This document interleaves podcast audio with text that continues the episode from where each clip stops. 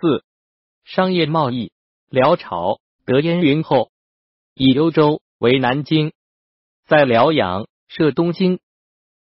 成天后，圣宗时又在西族旧地设中京、大定府。兴宗改云州为西京、大同府，与上京合称五京。五京是辽朝政治重心，也是商业交通的重心。上京的城邑建制。如幽州制度，南城叫做汉城，是汉人集中的居住区，有楼对峙。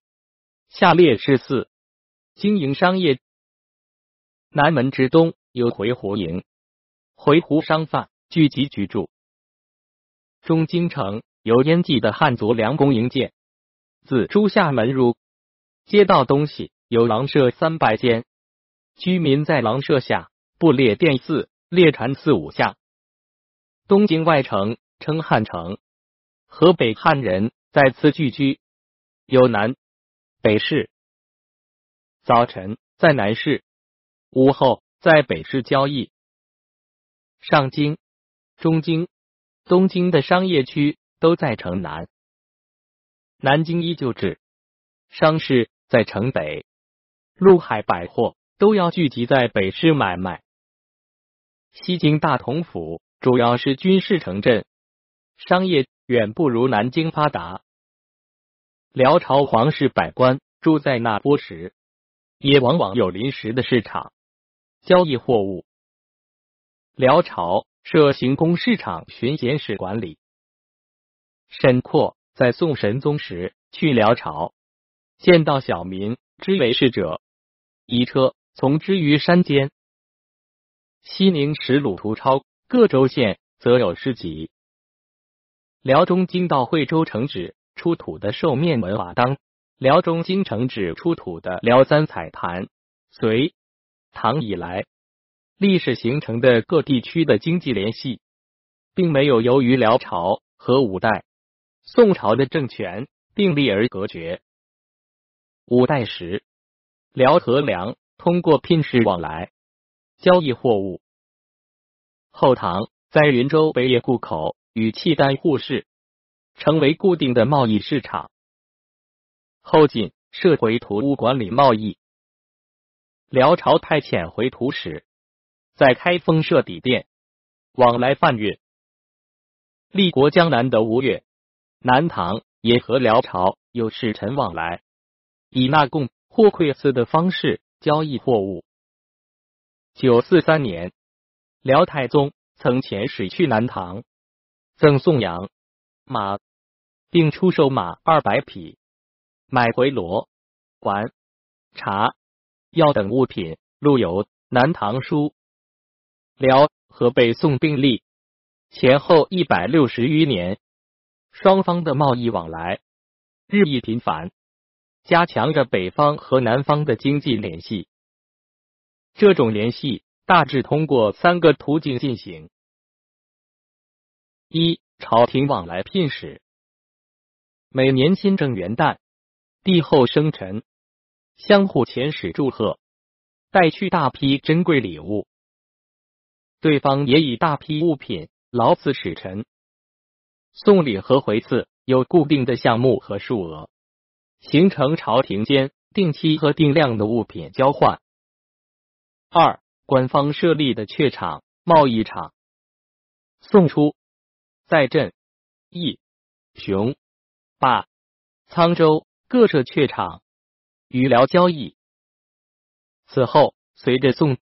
辽关系的发展而时有变化。澶渊之盟后，辽朝先后在涿州新城、朔州南和镇武军置榷场，与宋贸易。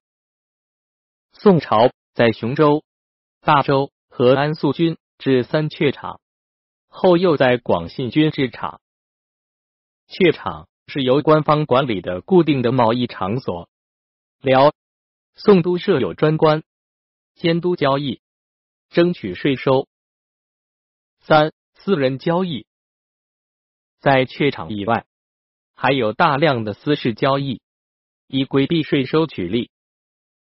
有的商人越界去对方境内贩运牟利，甚至通事、翻译人员也和使臣私相交易。怯场禁售的货物也多走私。通过各种走私贸易，种类繁多的大批货物往来贩运不断。辽朝卖给宋朝的货物，牲畜中以羊为最多。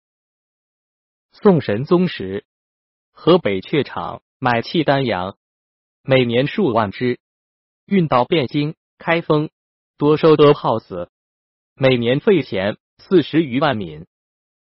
通过各种途径。输入宋朝的物品，还有马匹、马具、皮革制品、毛毡、冰铁刀剑、北珠等。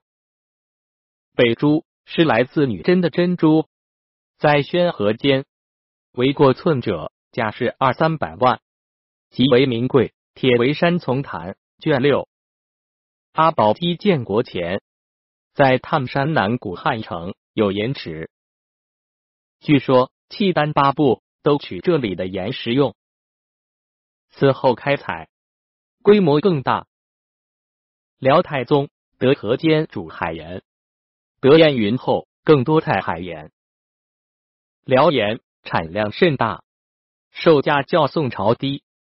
自海口入界河、金雄、坝入涿一等地，通过走私活动，辽盐大量售入宋界。宋朝官吏不能禁止。辽朝的铜钱，辽朝自宋朝输入的货物主要有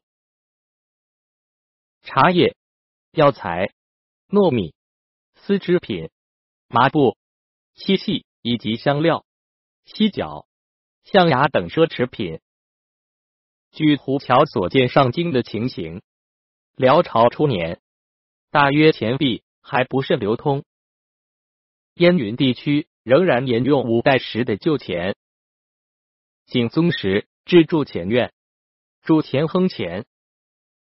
随着封建经济的发展，圣宗、新宗、道宗各朝屡铸铜钱行用。